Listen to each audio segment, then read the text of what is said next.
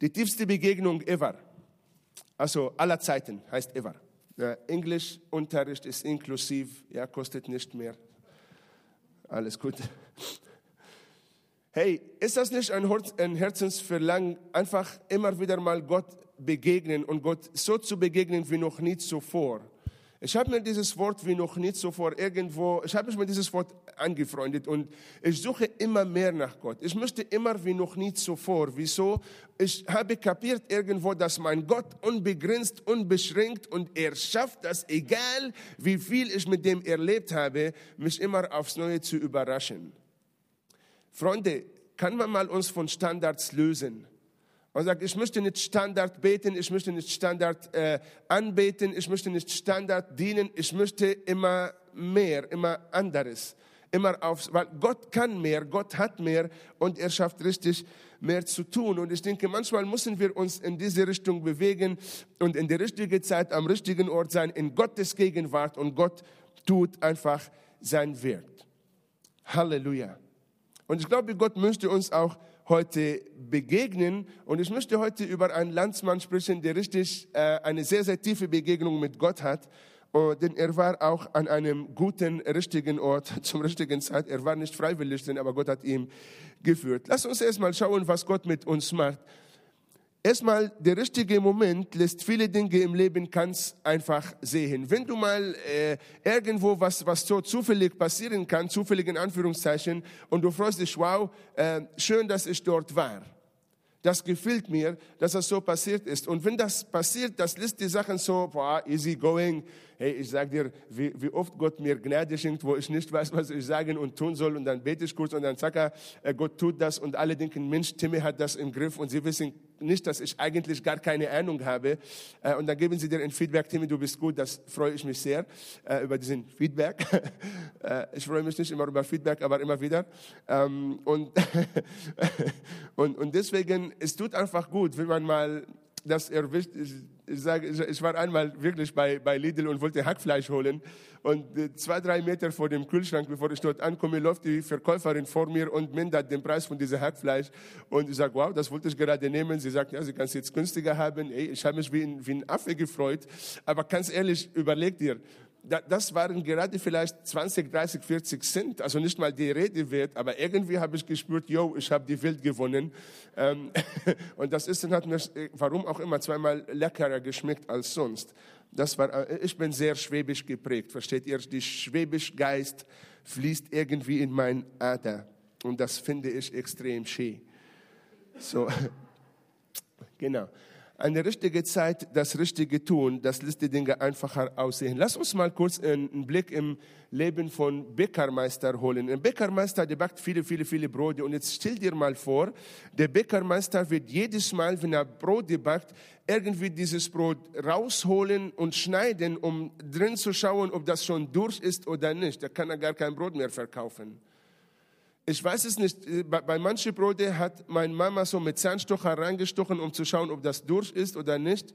Meine Oma hat auf das Brot geklopft, geklopft so pack, pack, ich verstehe nicht, was der Brot antworten sollte, komm rein oder ich bin fertig oder, aber sie hat geklopft, frag mich nicht, wieso, vielleicht die Omis unter uns her verstehen diese Klopftechnik, ich habe es bis heute nicht kapiert, aber in Deutschland seid ihr schlauer und äh, äh, so mehr geprägter unterwegs. Nein, der Bäckermeister, der hat einen Blick für seine Brote und er weiß ungefähr, er riecht das, er sieht die Farbe, er hat ein Gefühl, das Brot ist jetzt fertig und jetzt hole ich den raus, aber kann ganz genauso ein Grillmeister. Stell dir vor, er wird jeden Steak mal schneiden. Der Markus leidet schon. Ähm, ich drille schon, weil ich bin ein leidenschaftlicher Griller und äh, grille für mein Leben gern. Und äh, egal, ich rede jetzt nicht mehr dazu. Und ähm, Stell dir vor, dieser Grillmeister wird jeden Steak aufschneiden, um zu schauen, ist das durch oder nicht. Das wäre doch katastrophal, oder? Stell dir vor, im Restaurant bekommst du dein, dein, dein Steak schon dreimal geschnitten oder so halbiert. I, macht man nicht. Aber der, ein Grillmeister, der hat, der hat ein Gefühl für dieses Steak. Er sieht das, er weiß das, wann er drehen muss und der dreht den Steak nicht fünfmal hin und her. Das macht den Steak kaputt. Bitte, bitte, ehrt eure Steaks, bevor ihr sie isst. Bitte, bitte quält, bitte. Ihr isst langsam, nicht für, Leg dein Steak auf dem Grill, warte bis oben das Wasser rauskommt, du siehst, da ist Flüssigkeit oben, dann ist das unten durch, drehst du einmal drehen, zwei Minuten ist dein Steak perfekt gegrillt. Okay, das ist auch inklusiv, mache mal nicht auf die Rechnung. So, ähm, Grilltipps. So, der Grillmeister weiß, wann die Sache ist. Und ich denke, manchmal wollen wir Gott begegnen und Gott möchte uns begegnen und möchte uns bringen ähm, und Gott hat, hat so nicht so einen, einen, Timer, wo er macht, das Steak ist jetzt zwei Minuten, hat mir gesagt, zwei Minuten, also Timer, zwei Minuten, ah, zwei Minuten, piep, piep, piep, jetzt drehen wir mal um. Nein, Gott hat so keinen Timer, um, uns, um sich mit uns zu beschäftigen, sondern Gott schaut ähm, auf unser Charakter. Gottes Timer und Kalender für unser Leben ist im Prinzip unser Charakter. Er schaut, wann wir reif sind, wann wir durch sind, wann wir bereit sind und dann katapultiert er unser Leben wie ein Wildmeister. Und äh, ich denke manchmal die Situationen, in denen wir uns befinden und gehen, sind diese Art von ähm, äh, äh, Backofen, in dem wir uns befinden oder diese Grill, auf dem wir stehen. Und Gott schaut, wann, äh, wann ist der Charakter so weit, dass ich weitergehen kann. Äh, ich möchte begegnen, aber das ist noch nicht so weit. Ich möchte katapultieren, nach vorne bringen, aber es ist noch nicht reif. Warum? Gott schaut einfach auf unser Charakter. Und hier habe ich gleich eine Frage mitgebracht.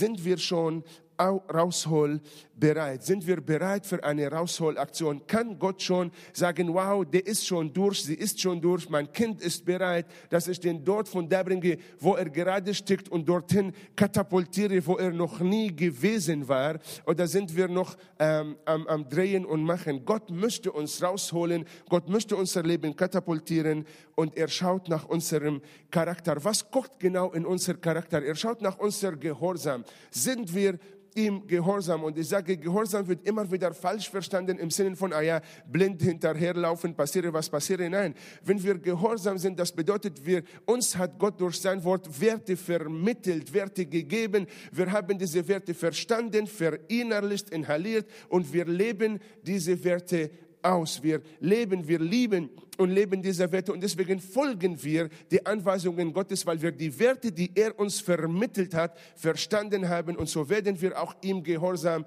gegen über. Wenn ich verstanden habe, zum Beispiel, ich vergebe, weil wenn ich vergebe, ich tue mir und nicht mein Peiniger einen Gefallen, äh, dann mache ich das sogar so gerne äh, und sage, okay, den Wert habe ich verstanden. Ich möchte nicht, dass Bitterkeitswurzel in mir wachsen, so ich vergebe, weil ich den Wert verstanden habe. Mir wurde vergeben, so viel vergeben von Gott durch Gott, so vergebe ich auch und halte nichts. Ich habe den Wert verstanden. Ich lebe Vergebung aus dem Prinzip der Liebe heraus und nicht aus, ja, ich muss vergeben, weil ich ein guter Christ sein möchte. Wenn du ein guter Christ sein möchtest, glaube an Jesus mehr nicht. Jesus liebt dich nur, weil du ein Kind bist von ihm und nicht, weil du leistest oder lässt.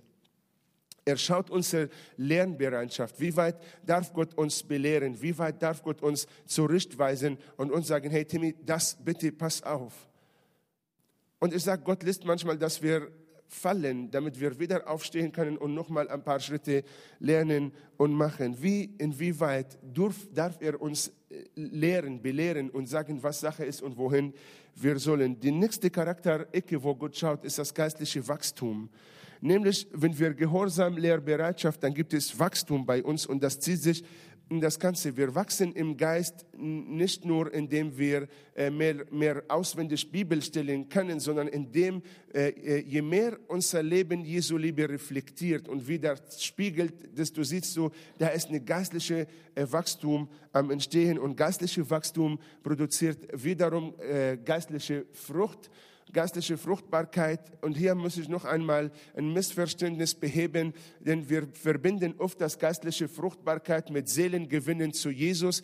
Aber in der Bibel lese ich von neun geistliche äh, oder Früchte des Heiligen Geistes und die haben mit Menschengewinnen herzlich wenig zu tun, sondern sie haben mit meinem Charakter, mit meiner Ethik zu tun, mit meinem Leben mit Jesus zu tun. Und wenn das erreicht ist, dann ist das, ähm, äh, wird das produziert, das anhand von meiner Liebe, Enthaltsamkeit, Geduld und und so weiter, dann werden die Menschen einen Unterschied in mir merken und fragen, was ist, warum bist du so, warum kannst du ruhig bleiben, warum? Weil du sagst, weil Jesus in mir den Unterschied macht. Und das wiederum führt Menschen zu Jesus. Und wenn das alles so weit ist, sind wir auch bereit, ein Risiko einzunehmen. Und das Ganze möchte ich heute im Leben von, einer, von einem Mann zeigen, der das Ganze so erlebt hat. Und schauen wir mal, was Gott bei ihm eigentlich gemacht hat. Nämlich äh, Bruder Jona.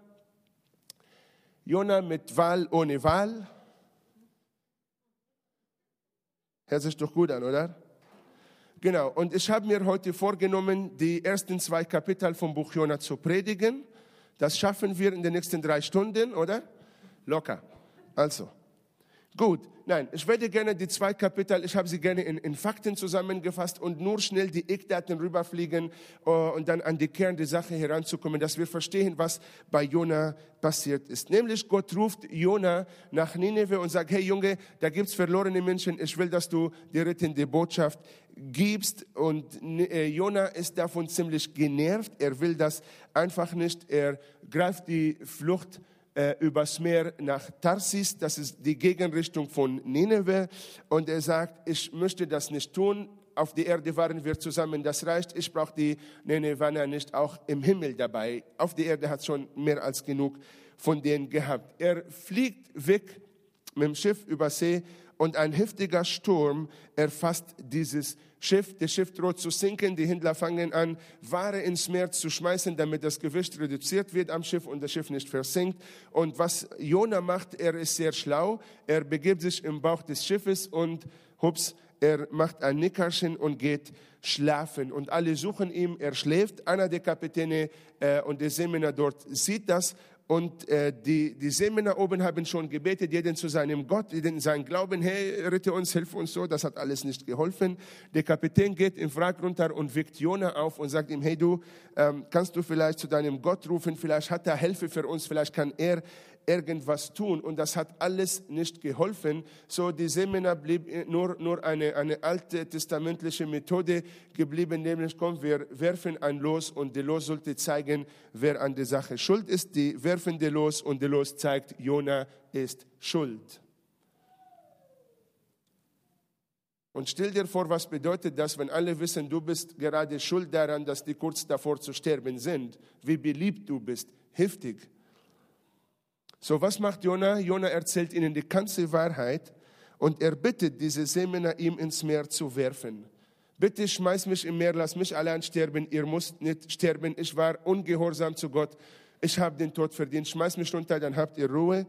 Ähm, zuerst weigerten sich diese Männer zu, zu ihm zu werfen. Wieso? Ganz simpel. Sie wollten, wollten sein Blut nicht auf ihre Hände haben. Das war viel zu viel. Aber Jona bestand drauf und hat gesagt, kurz bevor sie ihm geschmissen haben, lass mich nur kurz ein Selfie äh, machen und schick's an meine Frau als Abschiedsgruß äh, und dann könnt ihr mich ins Meer schmeißen. Gesagt, getan. Die Männer schmeißen ihn ins Meer und dieser Sturm wird auf einmal still. Der Schuldige wird sozusagen bestraft. Diese Männer, als sie das gesehen haben, die Seemänner, die fürchteten sich extrem und fangen an, Gott zu loben und zu preisen und Opfer zu bringen und äh, Gott zu Eide zu legen, zu Gelübnisse. Gott, danke, dass du mir, mich gerettet hast. Ich verspreche dir, ich werde ganz, ganz brav demnächst sein. Jetzt Fazit von diesem ganzen ersten Kapitel, was wir dort sehen, was passiert ist, nämlich durch Ungehorsam eigene Pläne und Lösungen geriet Jona in Schwierigkeiten. Ich weiß es nicht, ob wir manchmal versuchen, Gottes Pläne, Wege für uns zu manipulieren. Ich sage dir, das kann uns schneller passieren, als wir denken, besonders wenn wir so ein prophetisches Wort bekommen haben, was in unserer Zukunft passiert und, und jemand, der sagt dies und jenes und du wirst eine Person begegnen, die dies und jenes machen, da wirst du ständig, wer ist denn diese Person? Dann sagt dir ein Mensch irgendein Wort, sagt, ah ja, das könnte sein dieser Person. Ja, dann mache ich meine Beziehung stärker zu dem, damit das endlich mal zustande. Und wir versuchen zu manipulieren, zu kontrollieren, was Gott macht.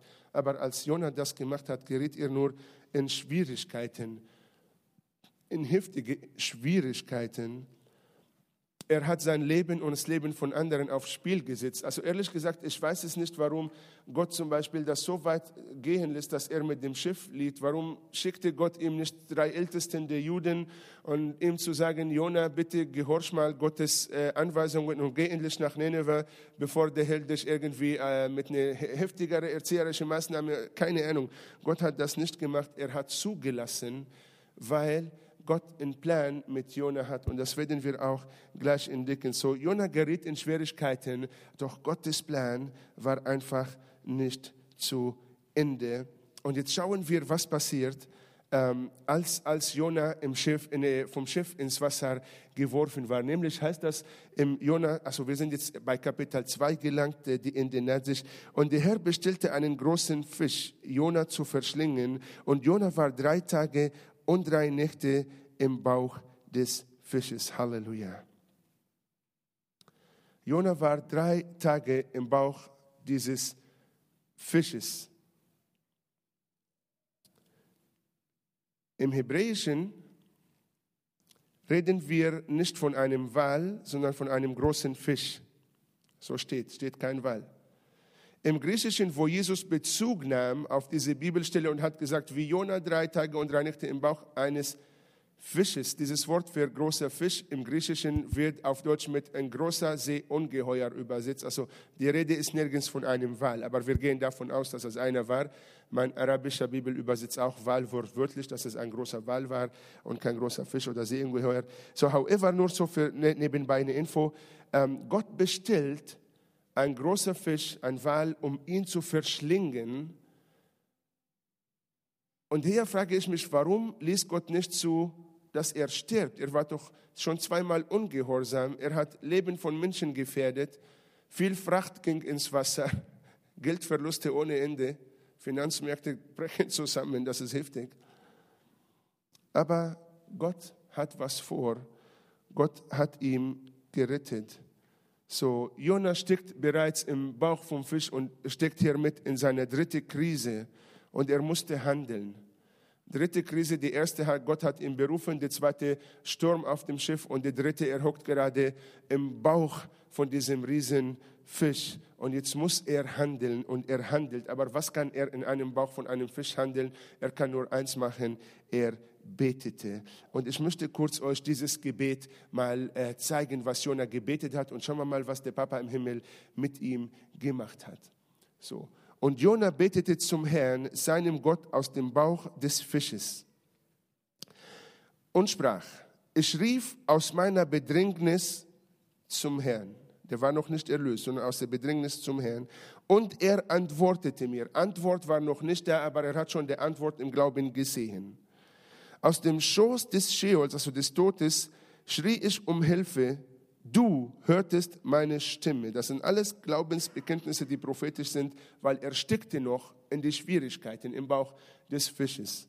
Und du hattest mich in der Tiefe geworfen, in das Herz der Meere und Strömungen umgaben mich, all deine Wogen und dein Willen gingen über mich dahin. Heftig ist das, wie dreckig es ihm ging.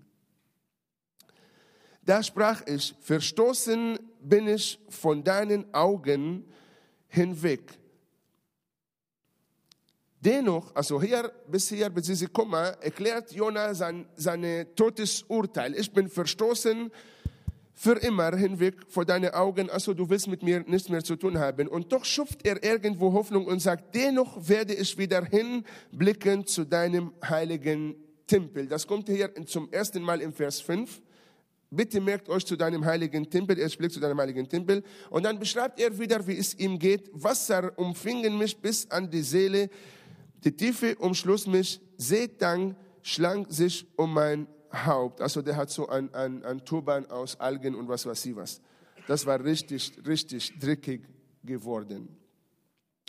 Zu den Gründen der Berge sank ich hinab. Die Erde, Ring, äh, waren hinter mir auf ewig geschlossen. Noch einmal die Hoffnungslosigkeit, die Regeln der Erde sind geschlossen, keine Hoffnung mehr, es ist vorbei.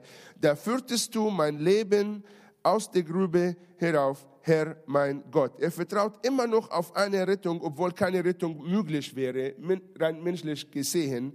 Als meine Seele in mir verschmachtete, dachte ich an den Herrn, und mein Gebet kam zu dir und jetzt zum zweiten Mal in deinen heiligen Tempel. Die, die nichtige Götzen verehren, verlassen ihre Gnade. Also deswegen nicht Gott verlassen, bleib bei ihm. Ich aber will Opfer bringen. Ah, jetzt werden nochmal vom Bauch des Fisches irgendwelche Deals mit Gott ausgehandelt und Hoffnung wird, wird nochmal lebendig. Ich aber will dir Opfer bringen mit Stimme des Lobes. Er steigt vom Gebet im Bauch des Fisches zum Lobpreis Gottesdienst, was ich gelobt habe. Also das, was ich dir versprochen habe, werde ich erfüllen. Bei dem Herrn ist Rettung. Meine Güte, er hofft immer noch, dass irgendein Happy End für ihn gibt. Lass uns diesen, diesen paar Verse nochmal in Fakten zusammenschauen. Nämlich, ähm, ähm, eine starke Charakteränderung nimmt Fahrt auf und die Änderung beginnt. In seiner Bedrängnis bekennt er Gottes hörende Stimme. Ich rufe zu dir von der Tiefe, Gott, und du hörst mir, du hörst mein Gebet von dem Bauch, von der Tiefe des Meeres, bekennt er in sein Bedrängnis, Herr, du kannst hier auch hören, dass es nicht so weit und nicht so tief für dich, wo ich gerade stecke. Er beschreibt dann, wie dreckig es ihm ging, die ganze Säfte, die im, im, im Bauch des Fisches an ihm so gegangen sind, die ganze Magensäure etc., äh, das war heftig. Also das möchte ich nicht mal riechen, nicht mal drin sein. Das riechen will ich nicht mal. Das könnte ziemlich widerlich sein. Und dann sagt er mittendrin, ich blicke wieder zum heiligen Tempel. Zweimal sagt Jonah, während er betet, ich blicke zu deinem heiligen Tempel. Ein Jude, wenn er Tempel sagt, meint er Vergebung. Er meint, meine Schuld wird mir weggenommen. Er meint, ich bringe ein Opfer und einen neuen Anfang ist für mich möglich. So er sagt Gott, ich schaue dort so, als ob ein Christ heute sagen würde, Herr, ich schaue aufs Kreuz. Das bedeutete, ich schaue zu deinem heiligen Tempel. Im Vers 8 sagt er, meine Gebete sind in deinen heiligen Tempel eingetroffen. Also Herr, ich vertraue irgendwo auch in diese Zerbrochenheit, dass meine Gebete bei dir Sinn gemacht haben. Und ich denke, bei dir gibt es Rettung. Er vertraut komplett auf Gottes rettende Kraft und sagt, hey, bei dem Herrn ist Rettung, obwohl er einfach keine, rein menschlich gesehen, das unmöglich war. Und auf einmal gab eine Winde in dem Charakter von Jonas und langsam wird er reif in diesem Grill oder in diesem Backofen und wäre bereit für eine Rausholaktion, nämlich die, die, ähm, die, die Liste von dem ersten, wo alles gefehlt hat, wo Gehorsam gefolgt hat, ist jetzt Gehorsam, da. Die Lehrbereitschaft war, da. Die geistliche Wachstum begann zu passieren, die geistliche Fruchtbarkeit war, ähm, nahm Fahrt auf und war bereit zu geschehen. Und Jonah war wieder bereit, er hat gesagt, hey, das, was ich gelobt habe, was ich dir versprochen habe, werde ich dir einfach erfüllen. Und das Ganze äh, kommt im Gange und Gott sagt, okay, ich denke, Jona, du bist langsam bereit für eine Rausholaktion. Mein Kalender, mein Timing, meine Uhr sagt, es ist die Zeit, dein Charakter stimmt schon und ich möchte jetzt dein Leben so langsam katapultieren. Und bevor wir sehen, was Gott mit dem macht, habe ich noch mal so zwischendurch eine kleine Frage, die ich an uns gerne mitgebracht habe, nämlich, was mache ich, wenn Gottes Pläne und Wege gegen meine Vorstellung und Verständnis sind? Was passiert, wenn Gott mir sagt, geh rechts, rechts und nicht nach links, obwohl schon gerne links gehen wollte? Freunde, ich weiß, ich bin seit zwölf Jahren Pastor in Ulm, davor drei Jahre Offenburg. Ich bin im Pastoren-Elternhaus aufgewachsen und ich kann euch eine Sache sagen. Die, Liebe, die Menschen lieben alles in der Gemeinde außer eine Sache. Sie hassen Veränderung. Und ich garantiere dir, ich mache nur den, den Beispiel. Ich sage dir, Pastoren, merkt euch das auf. Nimm mal diesen Flügel von hier, stell dem nächsten Sonntag auf der anderen Seite, dann werdet ihr hören, unmissverständlich, wem was an diesem Flügel auf dieser Seite liegt. Und wenn das Tante immer war, der einen verstorbenen Mann diesen Flügel hergestellt hat und investiert hat, die ist die erste, die meldet, warum ist er jetzt hier und nicht dort? Wir lieben keine Veränderung. Was, wenn der, die Gemeinde, was, was du, ich, ich sage, ich habe gesagt, die Tage, wir haben unsere Gemeinde umgekrempelt. Nicht nur die Namen, sondern die, die Strukturen, die Art und Weise, die Gestaltung von unserem Gottesdienst.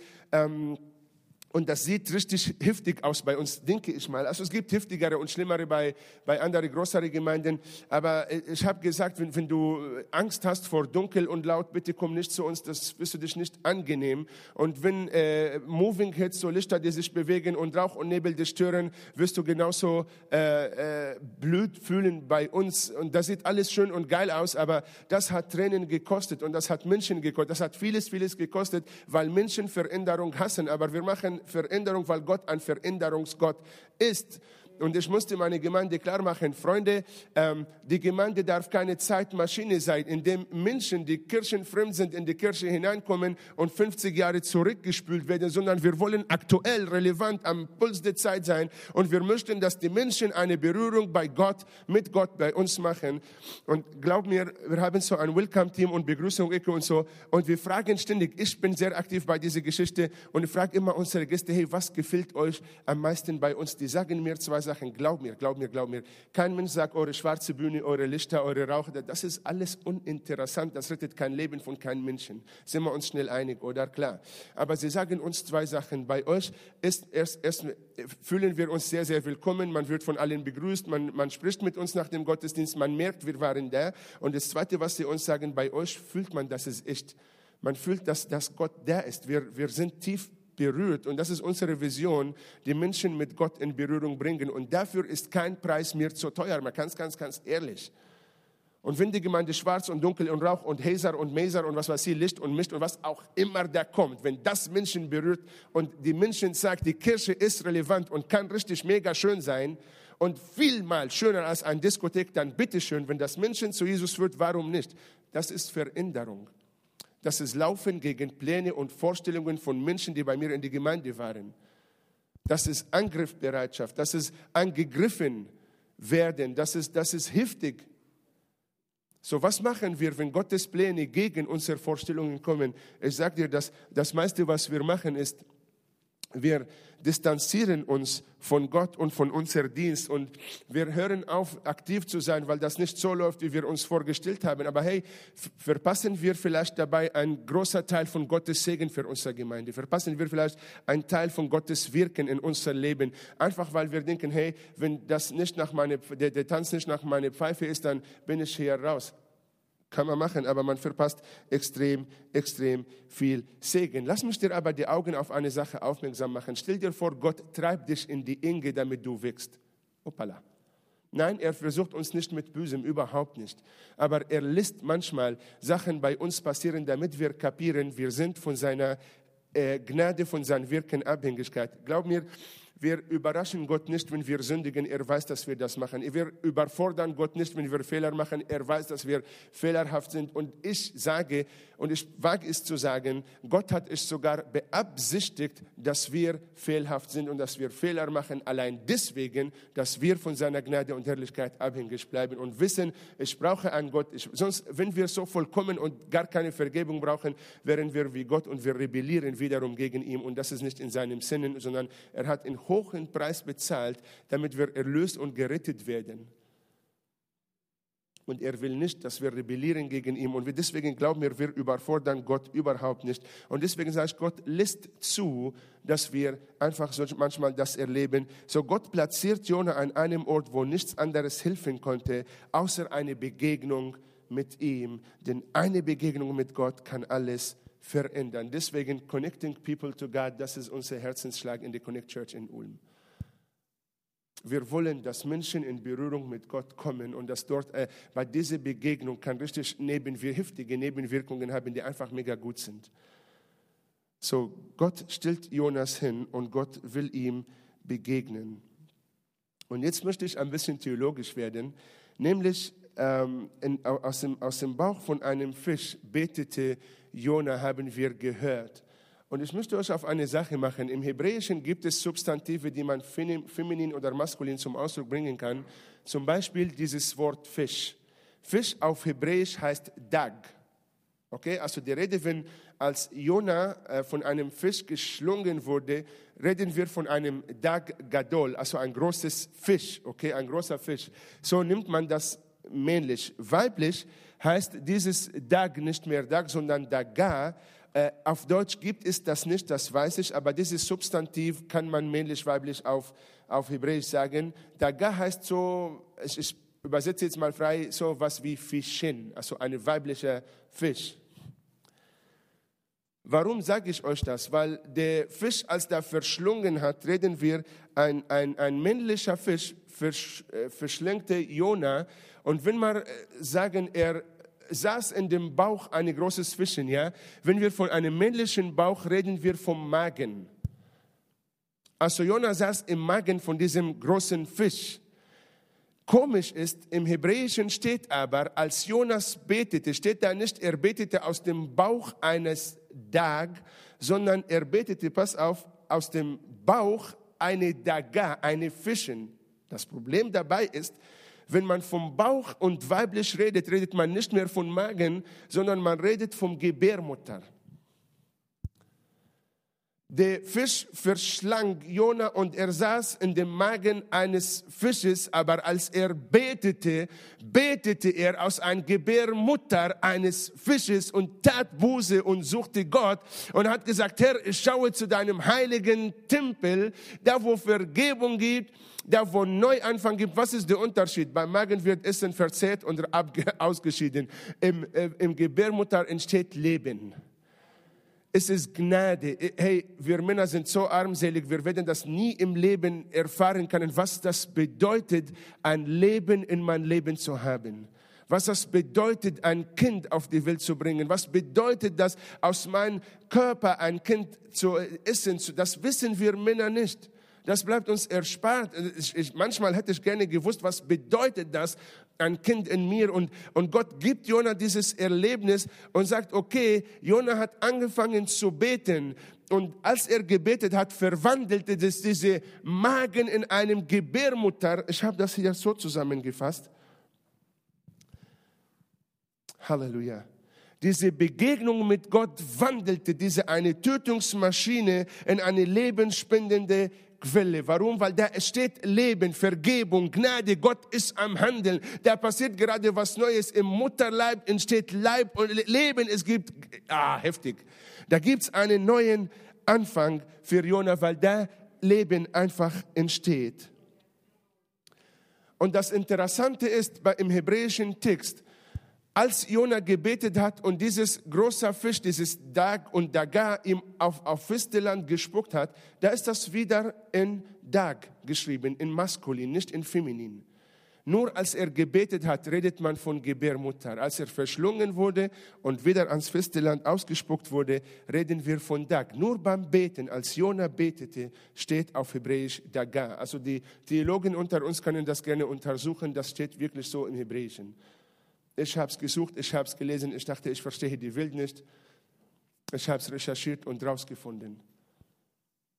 Warum Dag und Daga stehen dort? Weil da gebetet wurde. Und das lesen wir, wie dieser neue Anfang äh, passiert ist. Der Herr und der Herr befahl dem Fisch, Jetzt kommt diese Bereitsein für diese Ausholaktion aus dem Backofen, aus dem Grill. Jetzt kommt die richtige Zeit. Jetzt kommt der Meister am Weg. Der Charakter stimmt, die Berufung stimmt, die Bereitschaft stimmt. Jetzt kann ich diese Person aus dem Backofen holen, vom Grill runterholen. Er befahl dem Fisch, dass er Spione auf äh, trockenen und festen Land. Halleluja.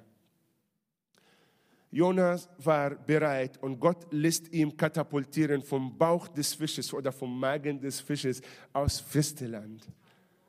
Bin ich bereit für eine Katapultaktion, für eine Rausholaktion?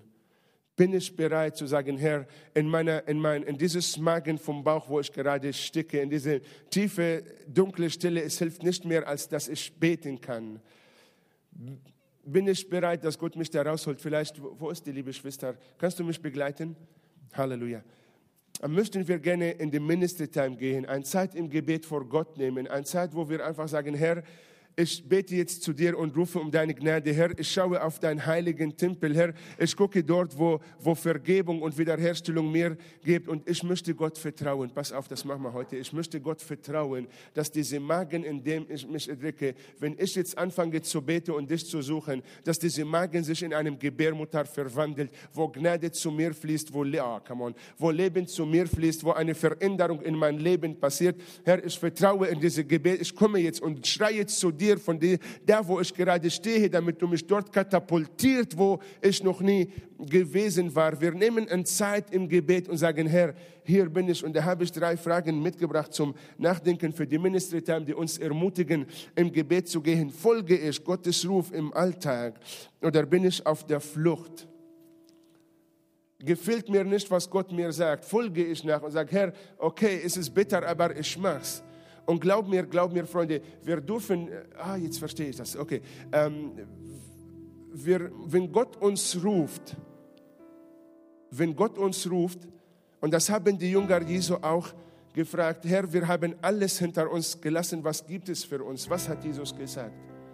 Es gibt keiner, der Vater, Mutter, Geschwister, Verwandte und Land wegen meinen Namen verlässt und bleibt ungesegnet. Wenn ihr das wegen mir macht, mein Segen fließt in euch. Hör auf zu jammern. Jetzt habe ich verstanden, warum das am Anfang kam. In Gott ist die Fülle. Du hast mehr, als du brauchst, glaub mir das. Folgen wir, sind wir bereit. Halleluja. Sind Gottes Lektionen und Lehrbereitschaft relevant für mich? Darf Gott mir was bei? Glaub mir, ich, Gott konnte ich zwei Ältesten zu Jonas schicken und das Problem, nein. Aber er musste diese Krisen durchmachen. Er musste auf dem Schiff. Es musste ein Sturm passieren. Er musste geworfen werden. Er musste von einem Fisch geschlungen werden und drei Tage dort bleiben, damit er weiß, ich suche jetzt Gott und sage, Herr, dein und nicht mein Wille soll geschehen. Freunde, wir müssen auf diesen Punkt kommen, an diesen Punkt kommen, wo wir einfach aufgeben und abgeben und sagen, Herr, hier bin ich, ich liege flach vor deiner Gegenwart, ich kann nicht mehr, ich will nicht mehr, nicht mit meiner Kraft, nicht mit meiner Schlauheit, sondern durch deinen Heiligen Geist. Und Gott katapultiert. Als Jonas abholbereit war, hat Gott ihm, als die Lektion verstanden hat, hat Gott gesagt, Kleiner, komm, ich katapultiere dich jetzt wieder in die Berufung und du folgst mir nach. Und wir wissen, was dann passiert. Er ging hin, die Stadt bekehrt sich, er war bitterlich sauer nachher, weil er doch mit ihnen Himmel noch teilen muss. Aber however, Gott hat das gemacht. Und meine dritte ist eine Einladung für dich. Hier brauche ich eine Begegnung mit Gott, die mein Leben katapultiert. Hier brauche ich eine Begegnung mit Gott, die mein Leben katapultiert. Das ist diese Stille, wo du gerade, wo die Magensäure von den Problemen um dich herum dich umlagern. Und wo du sagst, okay Herr, jetzt kommt dieses Gebärmutter. Ich höre auf zu jammern, ich komme in deiner Gegenwart. Ich rufe von diesem Magen oder von diesem Gebärmutter heraus und sage, ich gucke zu da auf, dem Kreuz, ich gucke zu Jesus, ich gucke zu mein, schaue zu meinem Retter und Erlöser. Und Herr, du katapultierst mein Leben in deine Berufung. Wer möchte heute Morgen katapultiert werden? Gibt es ein paar, habe ich, für zwei, drei, vier habe ich gepredigt heute, wunderschön. Glory, Halleluja. Komm, lass uns zusammen aufstehen. Halleluja, danke, danke, danke, danke, danke, danke, danke.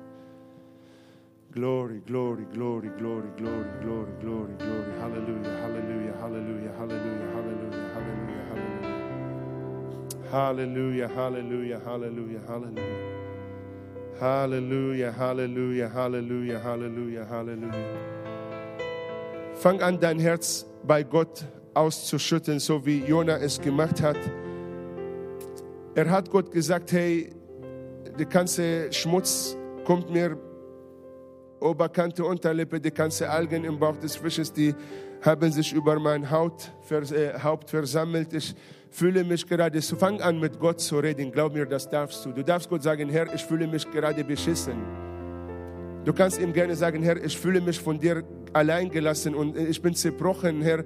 Ich fühle, als ob du mich vergessen hast. Ich, ich fühle, äh, sag ihm, so hat Jona gemacht, so hat Jeremia gemacht. Wenn du Klagelieder Kapitel 3 liest, einer meiner Lieblingskapitel, die ersten 20 Minuten ist ein Jammerlied, sogar die ersten zweieinhalb Kapitel. Jammern ohne Ende, dann kommt er auf 3, Vers 21 und er sagt, hey, dies aber rufe ich in mein Gedächtnis. Die Gnaden des Herrn und seine Erbarmungen sind nicht zu Ende, die sind sogar jeden Tag neu. Come on mitten in seiner Zerbrochenheit, haben alle gemacht, die haben alle Gott beschrieben, wie dreckig es ihnen geht. Schäm dich nicht. Okay, für die Deutschen. Gib Gott ein Feedback, wie es dir geht. Ein ehrlich, wir, die Deutschen sind Feedback-Weltmeister. Sie geben ehrlich Feedback, ob man das haben will oder nicht. Feedback ist gut. Gib Gott Feedback. Sag ihm, wie es dir geht. Komm mit dein ehrliches Ich zu ihm, mit dein echtes Ich zu ihm. Und sag ihm, Herr, so sieht's aus aber heute katapultierst du mein Leben. Heute hat mein Leid ein Ende. Heute rufe ich aus dem Bauch und es wird zu einer Gebärmutter und du katapultierst mein Leben in die Berufung. Halleluja, Glory, Glory, Glory. Komm, erhebe deine Stimme. Singen darf man nicht laut, beten darf man. Bitte betet mit. Flehe Gott heute um dein Leben. Es geht um dich, nicht um mich. Jeden flieht für sich selbst, jeden suchst Gott für sein eigenes Leben. Ich kann es nicht für dich tun, ich kann dich nur hinleiten und führen, aber die Entscheidung, dieses Gott flehen für dich selbst, das musst du machen. Ich hätte es gerne gehabt, dass ich für jeden Einzelnen machen kann. Das hast du so gerne gemacht und jetzt, wie viel vielleicht 50 Mal hier gebetet. Aber hey, ich lade dich nur ein und du triffst die Entscheidung, zu Gott zu rufen oder auch liegen lassen. Und deswegen lass uns einfach beten. Wer möchte, darf gerne mitbeten. Ruft zu Gott und sag ihm, Herr, komm jetzt in meine Situation. Herr, mir geht's, äh, was weiß ich, vielleicht so schwierig mit der Entscheidung. Mir geht's so schwierig mit diesem Umstand. Ich verstehe die Welt hier nicht. Aber Herr, ich hocke in diesem Magen eines Fisches und ich rufe zu dir. Ich schaue zu deinem Kreuz, Jesus. Ich schaue auf dem heiligen Tempel. Ich gucke zum Himmel, da woher meine Hilfe kommt. Halleluja. Ich rufe diese Herr, der Gnade gibt. Herr, ich rufe zu dir und bitte lass diese Magen in ein Gebärmutter verwandeln. Vater, ändere mein Sinne. Mach mich bereit zum Lernen, zu gehorchen, Risiko zu nehmen, Frucht zu tragen. Herr, mach mein Leben bereit für den Ruf. Ich möchte bereit sein. Ich möchte abholbereit sein und rausholbereit sein. Ich möchte eingesetzt werden. Ich möchte dir folgen, Herr. Das sind Entscheidungen, verstehst du? Ich möchte dir nachfolgen, Herr. Und ich möchte, dass dein Wille in mein Leben geschieht. Halleluja. Mach das mit Gott aus weil du stehst kurz davor, dass Gott dich weit katapultiert, mein Schatz. Du stehst Gott kurz davor, dass Gott dich katapultiert. Gott wartet, er schaut auf unser Charakter und schaut, dass wir reif werden, dass Steak und der Brot, dass wir reif werden, dass die bereit, servierbereit werden. Halleluja. Gott möchte dich als sein Segen an anderen servieren und sagt, schau mal, so sieht ein Christ aus, so ist meine Liebe. Es ist an meine Kinder sichtbar und offenbart worden. Bist du bereit, diese Herrlichkeit zu widerspiegeln? Dann ist Gott auch bereit, dich zu katapultieren. Halleluja. Halleluja, Halleluja, Halleluja, Halleluja. Danke, danke, danke, danke. Vater, danke, dass du gerade Menschen reifen lässt. Vater, danke, dass Entscheidungen getroffen werden. Vater, danke, dass du deine Gnade ganz frisch ausgießt in den Herzen hinein. Vater, danke, dass du bereit bist, da wo vielleicht Menschen ähm, gerade von Magensäuren des Lebens so geingt werden, Herr, dass du Gebärmutter hineingibst. Vater, dass Leben neu entsteht, dass Hoffnung entsteht, dass wir wissen, Herr, du vergibst uns, du begleitest uns, du führst uns, du leitest uns, Herr, und du bringst uns dorthin, wo du uns hinhaben möchtest. Papa, ich möchte meine Geschwister segnen. Heiliger Geist, wir geben dir jetzt den Raum zu katapultieren. Vater, der Himmel ist offen über unser Leben. Vater, du äh, erweckst neue Berufungen, die Gaben setzen wir frei im Namen Jesu. Neue Leidenschaft für Jesus die Angst verschwindet, diese Joch ist gebrochen, die Ketten fallen im Namen Jesu von jeder Angst, von jedem Ungehorsam, von jedem Unglauben. Mein Freund, wenn du spürst, hey, ich kann nicht so viel glauben, das ist in Ordnung, dann sag, Herr, mehre mein Glauben. Sag ihm, Herr, ich kann es nicht verstehen, aber sag, erleuchte du mir, offenbare du mir, Herr, ich kann es nicht nachvollziehen, aber mach du mir es klar in meinem Kopf. Vielleicht sagst du, der junge Mann vorne, der ist noch zu jung, hat noch kaum was erfahren. Ich habe genug erfahren, aber dennoch sage ich dir, okay, ich habe aber eins erfahren, dass egal wie dreckig es mir ging, dass der Ritter und Heiler zu mir kommen kann, egal wo ich stecke und wie tief ich stecke. Und ich huckte schon im Eimer und ich war schon in dem Fischbauch und das Ganze. Glaub mir das. Und wenn es einer was geholfen hat, ich habe von Jona gelernt, in diesem Ort hat mich Gott gebracht, nur dass ich beten kann.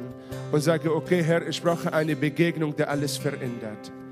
Ich brauche eine Begegnung, die alles verändert. Jesus, wir danken dir für Begegnung. Mehr, mehr, mehr, mehr.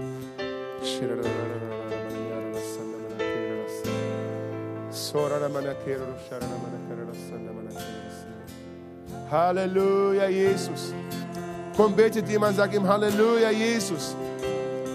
Halleluja, Jesus, wir sind vor deinem Gnadenthron, Herr. Und wir wissen, Herr, bei dir ist Hoffnung und Erlösung. Bei dir ist Hoffnung und Erlösung, Herr. Halleluja.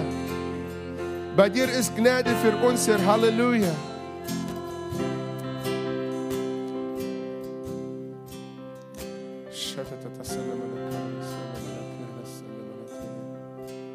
Halleluja, Halleluja, Halleluja. Halleluja, Halleluja, Halleluja. Vater, danke, danke, danke, dass du gerade am Erfrischen bist. Danke, dass du gerade am Erfrischen bist, Herr. Halleluja. Glory, glory, glory, glory, glory. Mehr, Jesus, mehr, mehr, mehr, mehr, mehr, mehr, mehr. Danke, danke, danke. Halleluja, Halleluja, Halleluja, Halleluja, Halleluja. Halleluja, Halleluja, Halleluja. Halleluja, Halleluja, Halleluja. Danke, danke, danke, danke, danke. Fließ, Heiliger Geist. Lass der Heilige Geist auf dich wirken. Sag danke, Herr, dass du mich gerade erfrischst und erbaust. Danke, dass deine Gegenwart so wohltuend ist. Als Jona auskatapultiert wurde, gehorchte er Gott. Die Ergebnis war, die Stadt bekehrte sich. Ich möchte dich ermutigen, neu zu denken. Nicht zu denken, was, wenn ich mache und es passiert nicht. Sondern ändere die Frage zum, was, wenn ich was mache und es passiert doch was. Was, wenn ich bete und Menschen werden geheilt? Was, wenn ich prophezeie und jemanden wird erbaut? Was, wenn ich mich einbringe und ein Segen für diese Gemeinde steht? Was, wenn ich mich bewege und ein Licht kommt in Bittigheim-Bissingen hinein? Was, wenn ich mein Haus und Tür öffne und mein Kühlschrank und mein, mein, mein Allesschrank öffne und Menschen werden gesegnet? Was, wenn ich in Kaffee und Kuchen biete, dass junge Leute kommen und Gottes Wort bei mir hören, von mir und meinem Ehepartner, Frau, was auch immer, ähm, und wir segnen diese diese Leute, was, wenn ich meine Tür und, und, und Kühlschrank öffne für Ehepaare und von meiner Eheerfahrung gebe ich diese Paare mit auf den Weg oder Junge oder was auch immer. Hey, überleg dir, so viel Katapult kann Gott dir geben, so viel Türe kann dir Gott öffnen. Du musst nicht unbedingt im Lobpreisteam sein oder Prediger sein oder Moderator sein, damit Gott dich gebraucht. Dein Haus, äh, Haus ist eine mega Gelegenheit für Gott. Lass dein Haus ein Segenshaus sein. Halleluja und sag Gott, katapultier mich in jeden Ecke, wo ich nur kann. Freunde, das Wetter wird schön, Grillpartys wären cool in jedem Park, in jedem Ort, in jedem Ecke. Und ihr habt hier ein paar gesegnete Brasilianer, die gerne grillen. Nutzt mal die Gelegenheit. Nee, nicht nur miteinander grillen, das ist nicht das, was ich meine. Sondern dass die Leute mit Liebe Essen bekommen, denen kein Essen gibt.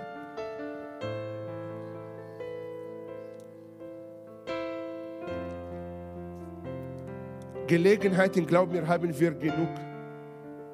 Und so entwickeln wir auch uns nur. Wir suchen gerade nur nach Gelegenheiten, damit Gottes Licht hineinkommt. Gut, Corona macht es ein bisschen schwierig, aber wir werden den Weg gehen. Und deswegen, Gott möchte katapultieren. Total gerne. Bist du bereit? Wir möchten gerne im Lobpreis ein oder zwei Songs singen. Und ich möchte dich ermutigen, währenddessen einfach in diese Anbetung zu bleiben und mach das mit Gott aus und sag, Herr, hier bin ich, ich bin bereit. Du kannst gerne mich gebrauchen. Amen. Halleluja.